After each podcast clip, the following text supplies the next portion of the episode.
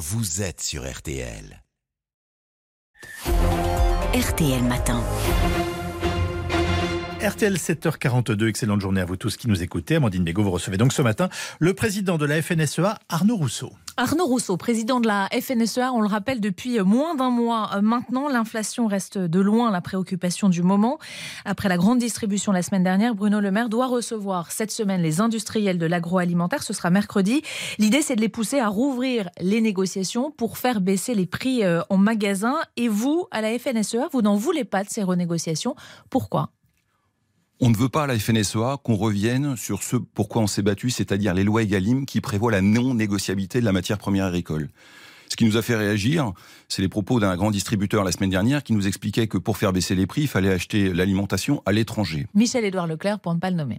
Quand vous êtes agriculteur, euh, vous avez besoin euh, évidemment de dégager euh, du revenu et pendant près de dix ans, on a eu de la déflation. Et grâce aux lois EGalim, on a réussi à cranter ce qu'on appelle la marche avant des prix et donc la non-négociabilité de la matière première agricole. La loi Egalim, il faut rappeler pour les, pour les auditeurs, en fait, ça permet tout simplement aux agriculteurs d'être rémunérés au, juste prix, en tout cas pas en dessous, euh, de ne pas tirer les prix vers le bas et que les producteurs, par exemple, produisent à perte. C'est tout à fait ça. On ne veut pas perdre 100 000 agriculteurs de plus, comme ça a été le cas depuis 10 ans.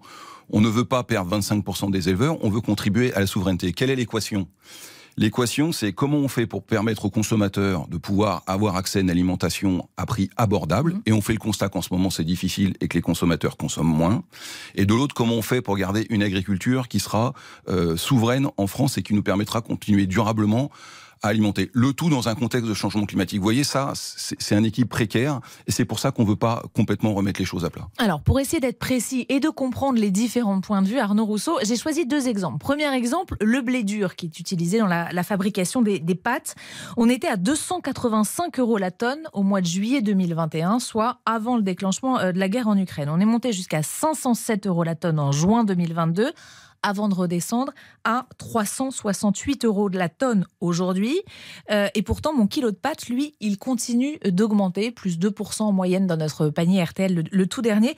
Euh, comment vous expliquez ce décalage? Le cours baisse et le prix en rayon monte. Je vais essayer d'être aussi précis que vous. D'abord, l'agriculteur, il fait une récolte par an. Donc pour le moment, on parle de la récolte du blé dur de l'année 2022, qui s'est fait en juillet 2022.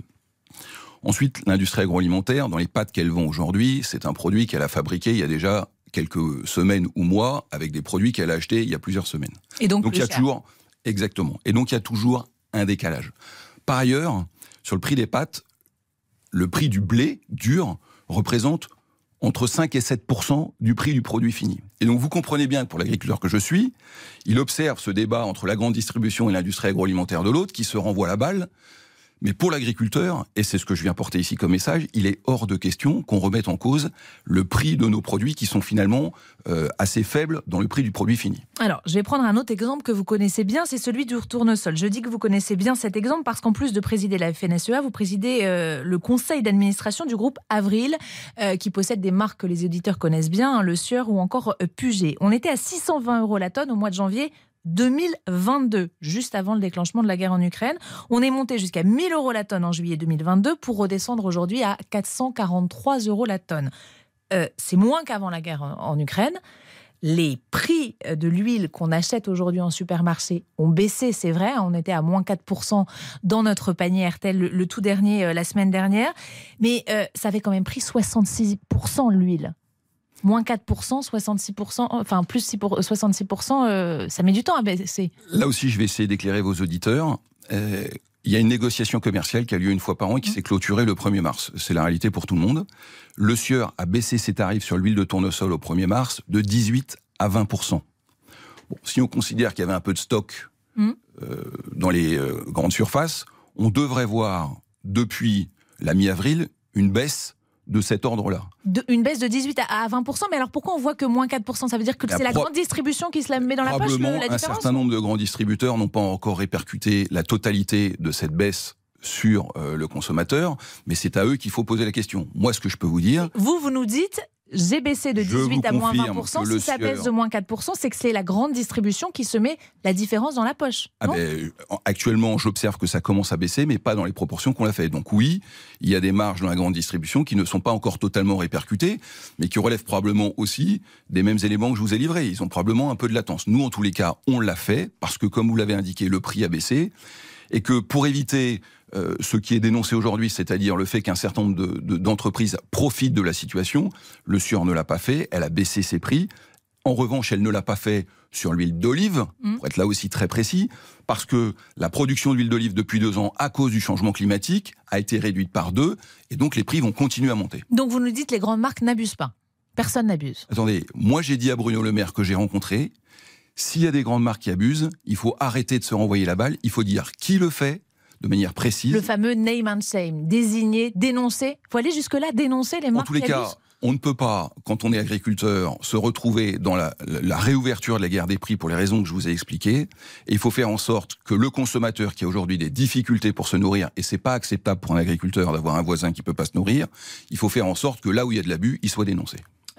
Euh, vous parliez de, baisse des prix. Je reprends l'exemple de, de l'huile de tournesol. Est-ce qu'on reviendra un jour au prix d'avant cette crise? La réponse est non. Jamais. Pour une raison assez simple, qui tient à l'augmentation des charges annexes.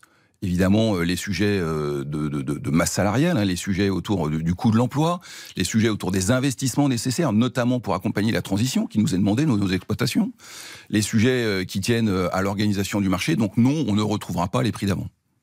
Euh, la plupart des, acteurs du, secteur baissent, euh, tablent sur une baisse des, prix pour le mois de septembre, euh, une baisse, en tout cas un net ralentissement de l'inflation.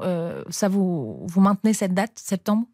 Écoutez, on, devrait l'observer, mais là aussi, je, je voudrais vous dire quel est l'enjeu pour nous. L'enjeu, c'est de continuer à assurer la souveraineté. Moi, j'entends que les gens ont du mal à acheter euh, des produits en ce moment, mais il faut faire attention qu'on ne fasse pas avec l'agriculture ce qu'on a fait avec l'industrie il y a 30 ans. Sinon, on sera dans le mur dans 10 ans et on dépendra de l'étranger pour nous nourrir. Ça veut dire qu'il faut s'habituer à payer notre alimentation plus cher Ça veut dire que euh, avant la crise, euh, les foyers dépensaient de l'ordre de 13% du disponible dans l'alimentation. On est avec la crise monté à 18-19%. Il faudra probablement qu'on soit entre les deux pour assurer notre souveraineté, pour assurer le renouvellement des générations d'agriculture, qui est un vrai enjeu. La moitié des agriculteurs vont partir en retraite dans les 10 ans.